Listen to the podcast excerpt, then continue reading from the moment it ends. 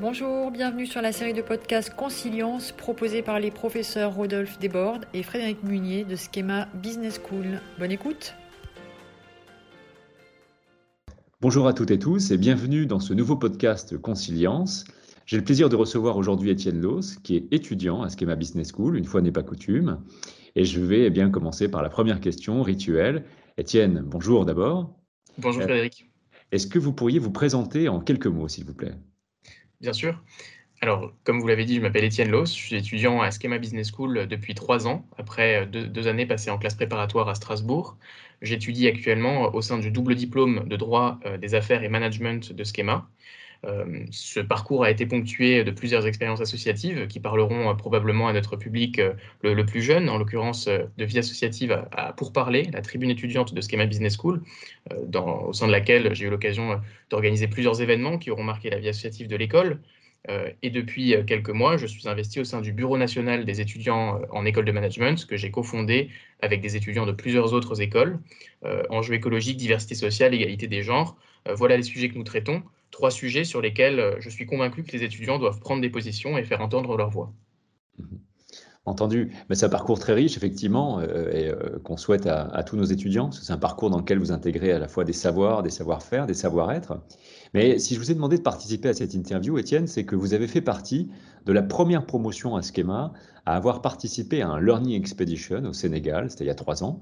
Un Learning Expedition euh, donc organisé par Rodolphe Desbordes et moi-même dans le cadre d'un track qui s'appelait à l'époque Think Forward. Et c'est une forme de pédagogie expérientielle qui permet justement de faire de la conciliance en croisant différents types de savoirs. Est-ce que vous pourriez nous en dire plus? Oui, tout à fait. Alors la conciliance, pour moi, c'est l'apprentissage par diverses sources. C'est s'exposer à diverses sources d'apprentissage pour, pour comprendre, pour évoluer. Euh, c'est un melting pot de savoir, différents mais complémentaires, auxquels on s'expose. Dans ce cadre, je pense que justement parler de cette expérience au Sénégal est tout à fait éloquente. En complément du cours de géopolitique de L3 à Schema, j'ai effectivement eu l'opportunité, avec une dizaine de camarades, de prendre part à cette Learning Expedition et pour découvrir euh, véritablement l'écosystème entrepreneurial sénégalais que l'on voyait dans les, dans les cours en présentiel, euh, mais euh, que nous n'avions évidemment jamais touché du doigt. Et cette aventure nous a réellement permis de mettre en relief ces apprentissages théoriques pour découvrir une réalité du terrain évidemment différente de celle que nous imaginions, finalement, cette expérience, c'était réellement de la pédagogie expérientielle, c'est-à-dire s'exposer au savoir des autres, à des savoirs auxquels on n'est pas euh, constamment exposé pour apprendre et pour se développer, développer sa curiosité notamment.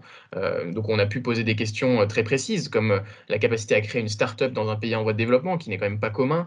y a-t-il des opportunités à saisir dans un pays comme le Sénégal pour des étrangers? La réponse était évidemment positive. Mais comment mieux répondre à ces questions et comment mieux se figurer cette réalité qu'en discutant avec des gens qui ont réellement vécu ces expériences, qui sont passés par ces réussites, par ces échecs? C'était vraiment l'objectif euh, de ce séjour, euh, qui a été également, euh, bien évidemment, ponctué de parenthèses culturelles, car on ne peut de toute façon pas comprendre un pays sans s'attacher à découvrir son peuple, ses croyances, son patrimoine.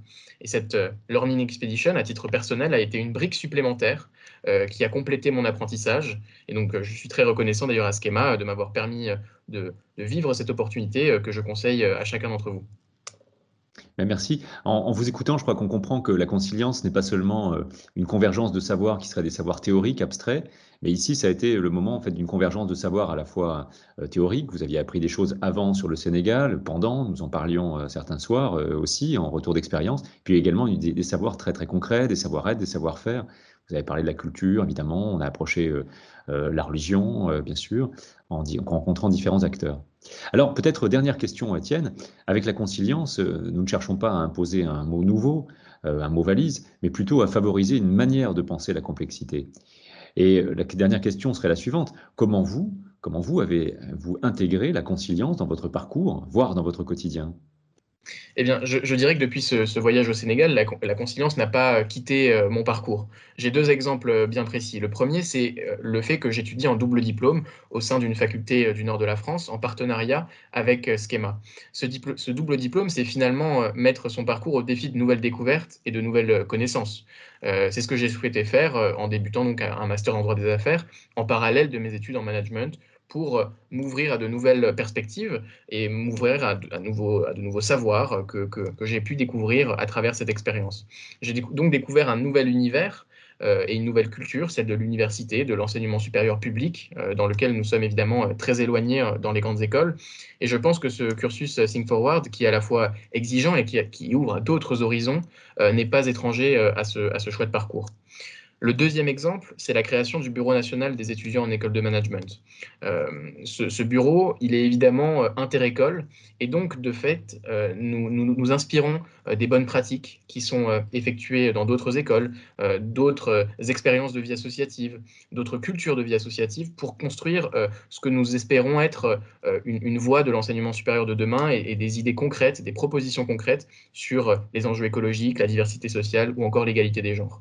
Et donc, cette conciliance, à travers ce projet, elle se ressent euh, dans un chiffre, 25 écoles, 600 étudiants euh, qui, euh, au quotidien, travaillent ensemble au sein de notre bureau. C'est peut-être le premier projet dans lequel vous avez un étudiant de l'ESCPO qui va être amené à réfléchir avec un étudiant de l'ESCP ou d'HEC ou même de Schema.